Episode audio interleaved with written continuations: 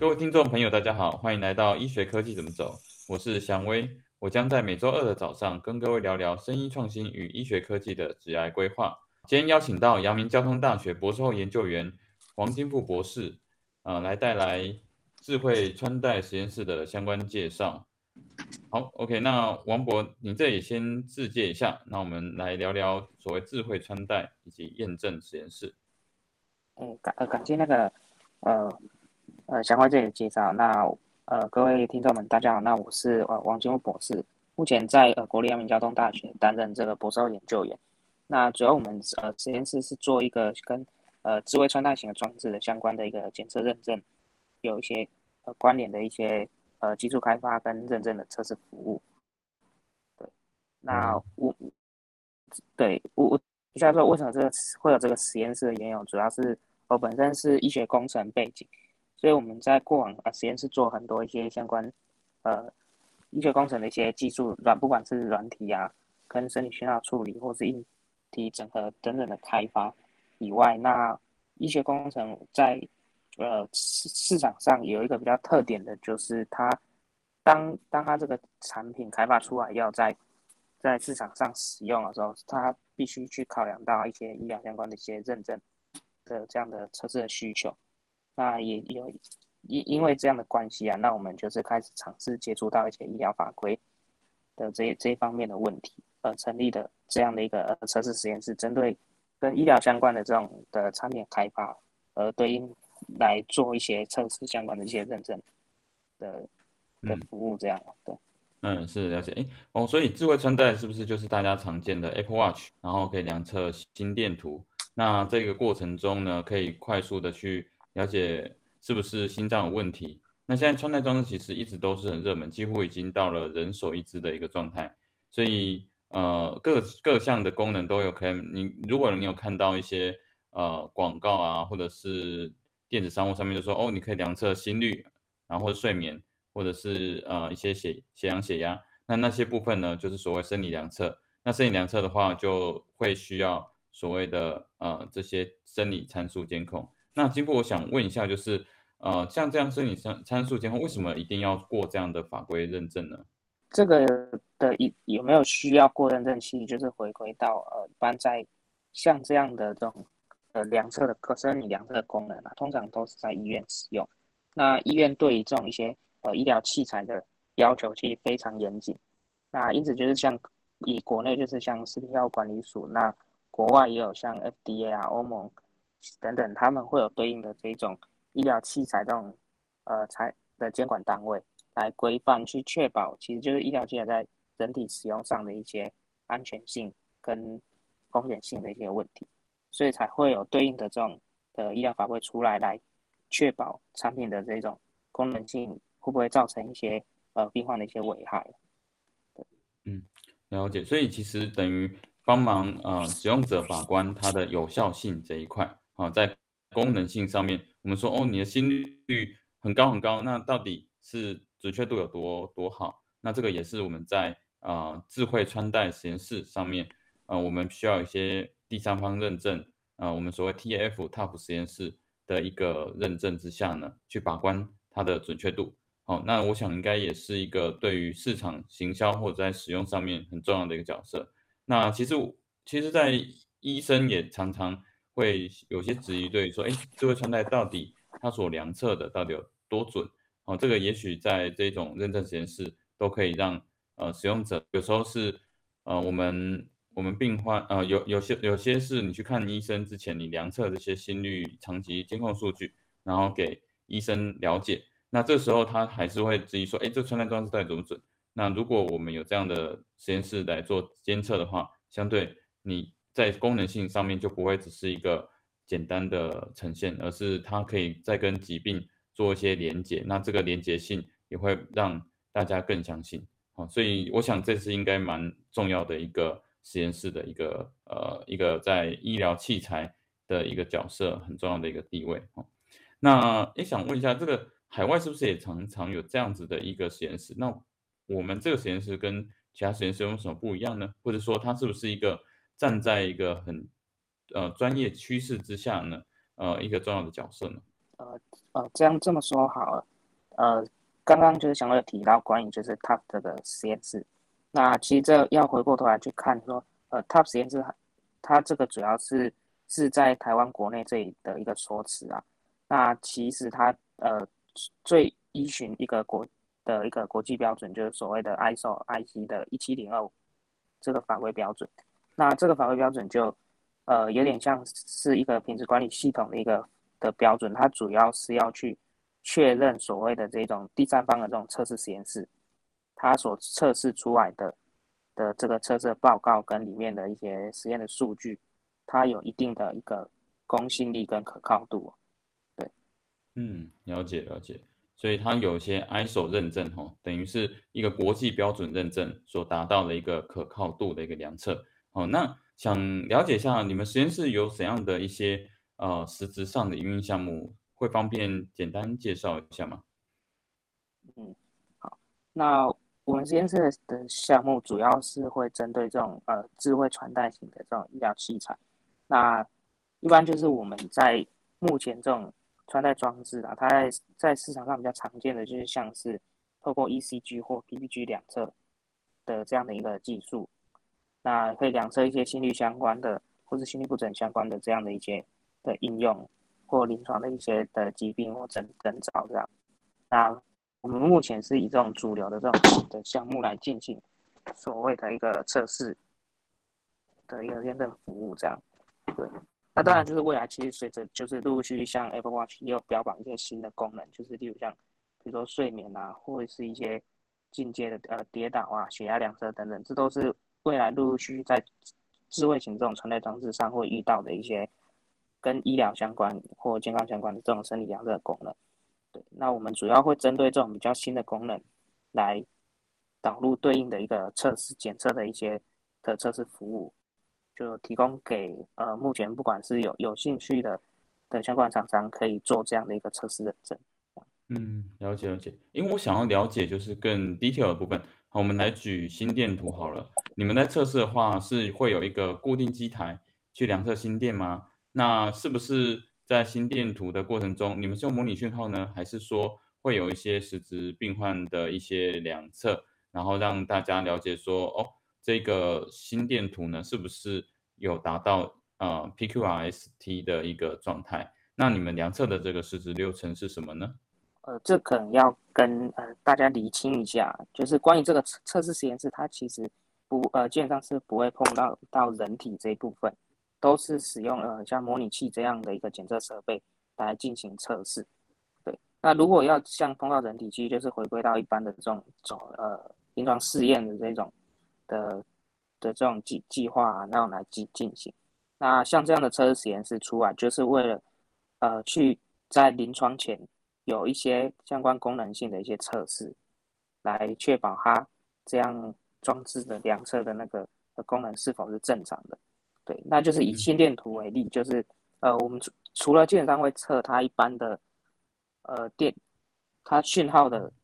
的呃一般的那种像振幅啊、频率响应。等等的那这样的，还有一些呃抗杂讯一些能力等等的一些问题。那另外像心电图比较进阶，会针对心律不整，有一些像心律不整资料库的一些呃的测试认证，这个就是可以由测试实验第三方的这种测试实验室来完成，就不一定说这样的一个功能啊，就一定一定要在临床上去做临床试验才有办法去进行验证，这样。嗯，了解。所以其实是一个模拟讯号，而且还有海外的一些呃，已经其实那些所谓模拟讯号也是从临床的资料库里面所获得的这些资料的呃讯号。那这些讯号把它变成一个模拟讯号源，然后打进这一个是不是呃，这这部分可能也小小了解一下，就是说它的 sensor 感测这一块，它是从我们的穿戴装置感测端打进这个讯号吗？然后呃，让他去看出这个 output 是什么吗？这部分的呃，在感测这一块是怎么做到模拟呢？嗯，呃，它它其实就跟跟在量一个人一样，你觉得其实一一般穿戴装置会戴在人的身上，那人本身呃生理上的有一些产生电位的变化来提供这个讯号源。那我们模拟器其实就是去假假想它它是。一个人在那里，那适当的去输出它对应的那个，呃，以心电图为例，就是输出电位的这种讯号，然后再灌入到所有我们的穿戴装置，呃，量测的那个电极上，让装置去收这样的讯号，那我们再再透过穿戴装置它量测到的结果输入出来，来跟我们原始呃模拟器给它的讯号做一个比对，这样。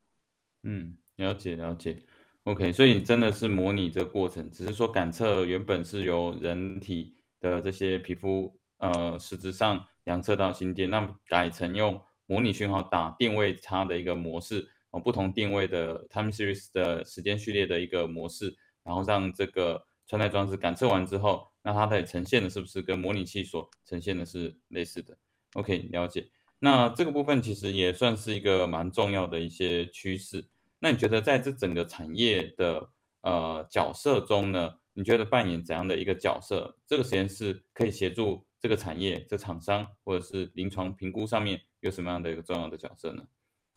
呃，以这个产业来讲，它基本上可以分为呃两种面向。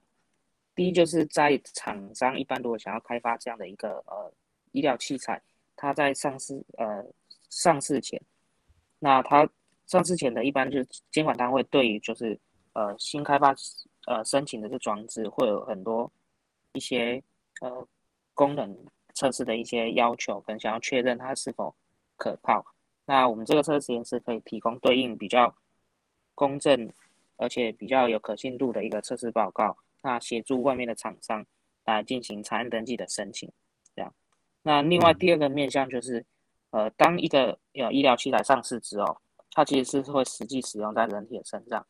那使用在人体上，呃，难免就会有可能会遇到一些不良事件的发生的这种可能性。对，那当那个当那个事件发生的时候，其实通常就是病患会有一些申诉管道会去，呃，到呃相关的对应的监管机关去投诉嘛。那这时候就是例如像是如果食药署收到这样的一个不良事件通报，它其实要去就反过头来，它就要去市场上去确认说。诶到底发生这样事不良事件通报的医疗器材，它到底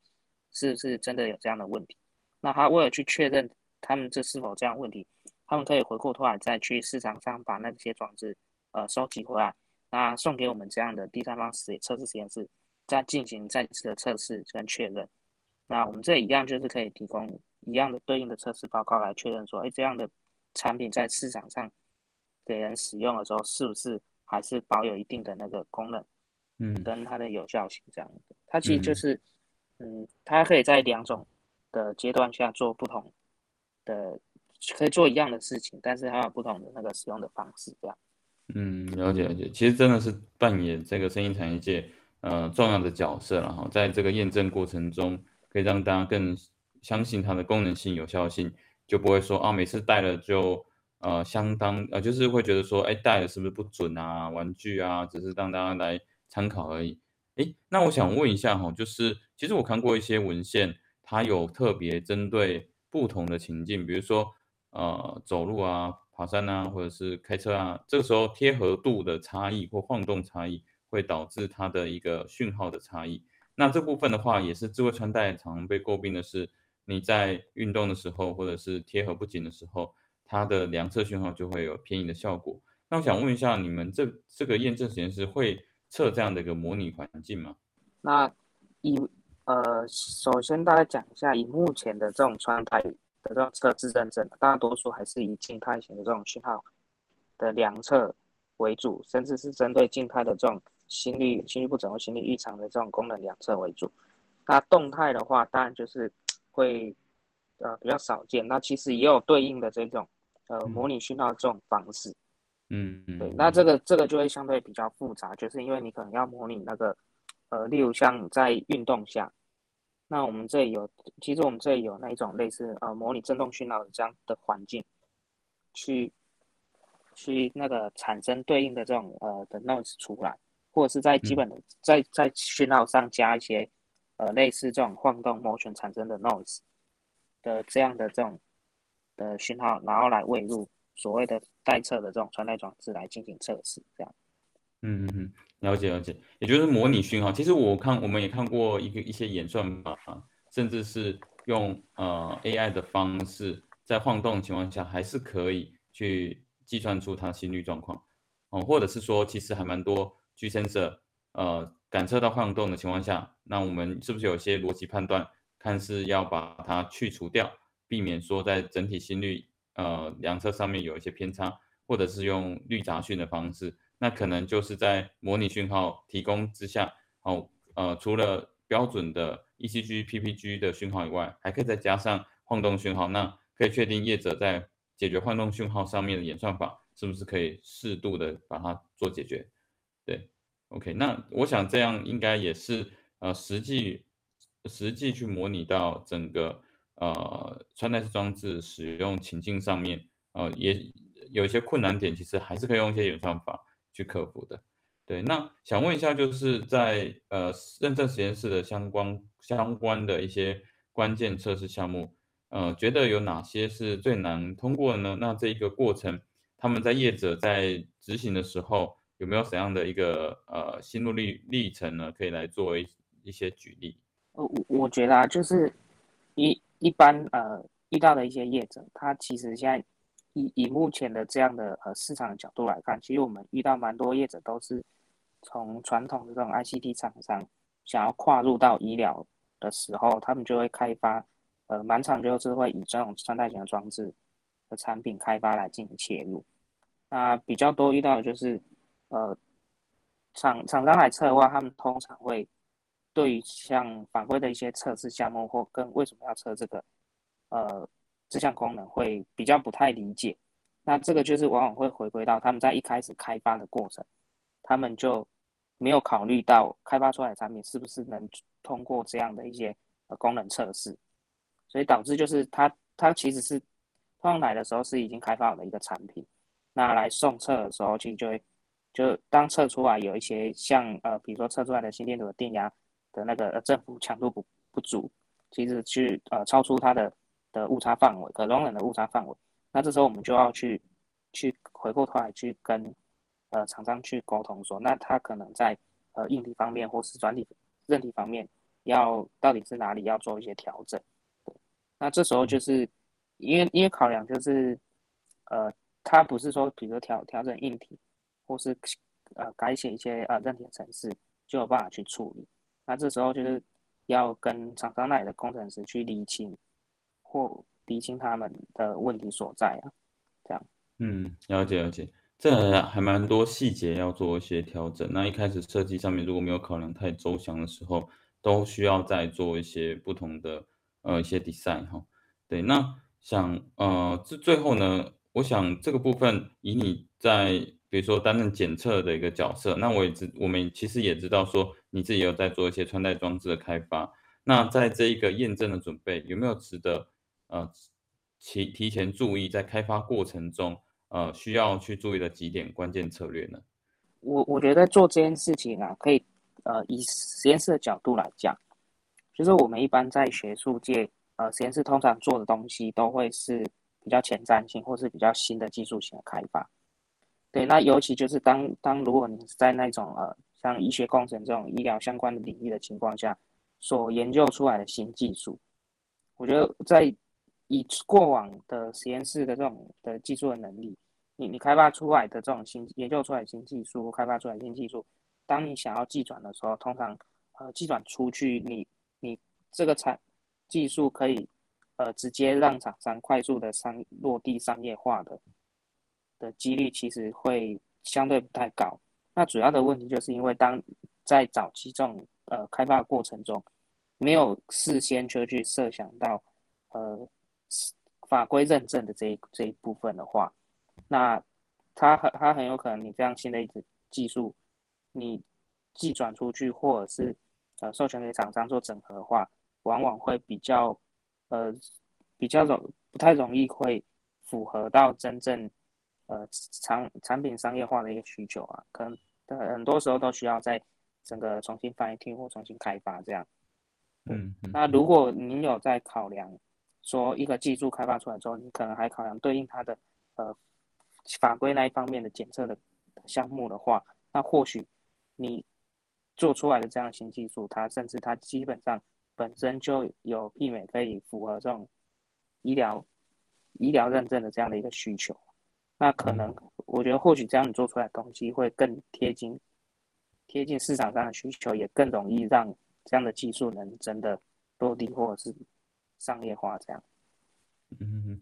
那也就是说，呃，举例来说，就是在比如说开发 ECG 的时候，那我们一开始可能只针对这个 ECG 的所谓的感测，但是实质上还是要考虑到法规认证上面，呃，刚刚有提到，比如说去查询啊，或者是比较呃整个波形的要求度、要求完整度的一些呃呈现哈，这这些部分，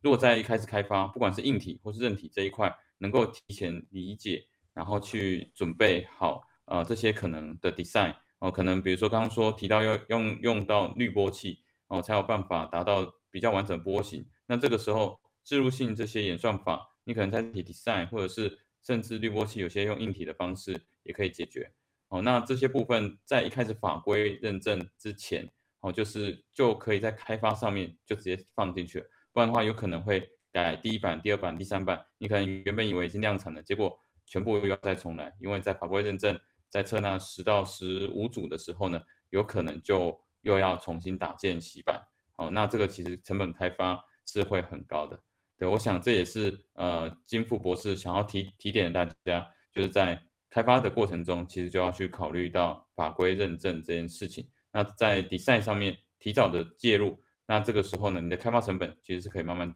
降低。那在呃未来落地上面，因为通过呃这些实验室认证，更可以实质上让病患安心使用，OK，那这些呃，我觉得这些的经验都相当不错。那也谢谢金富今天的介绍，跟诶给给大家很精辟的一些见解。好，那今天的呃 Podcast 到这边，谢谢大家。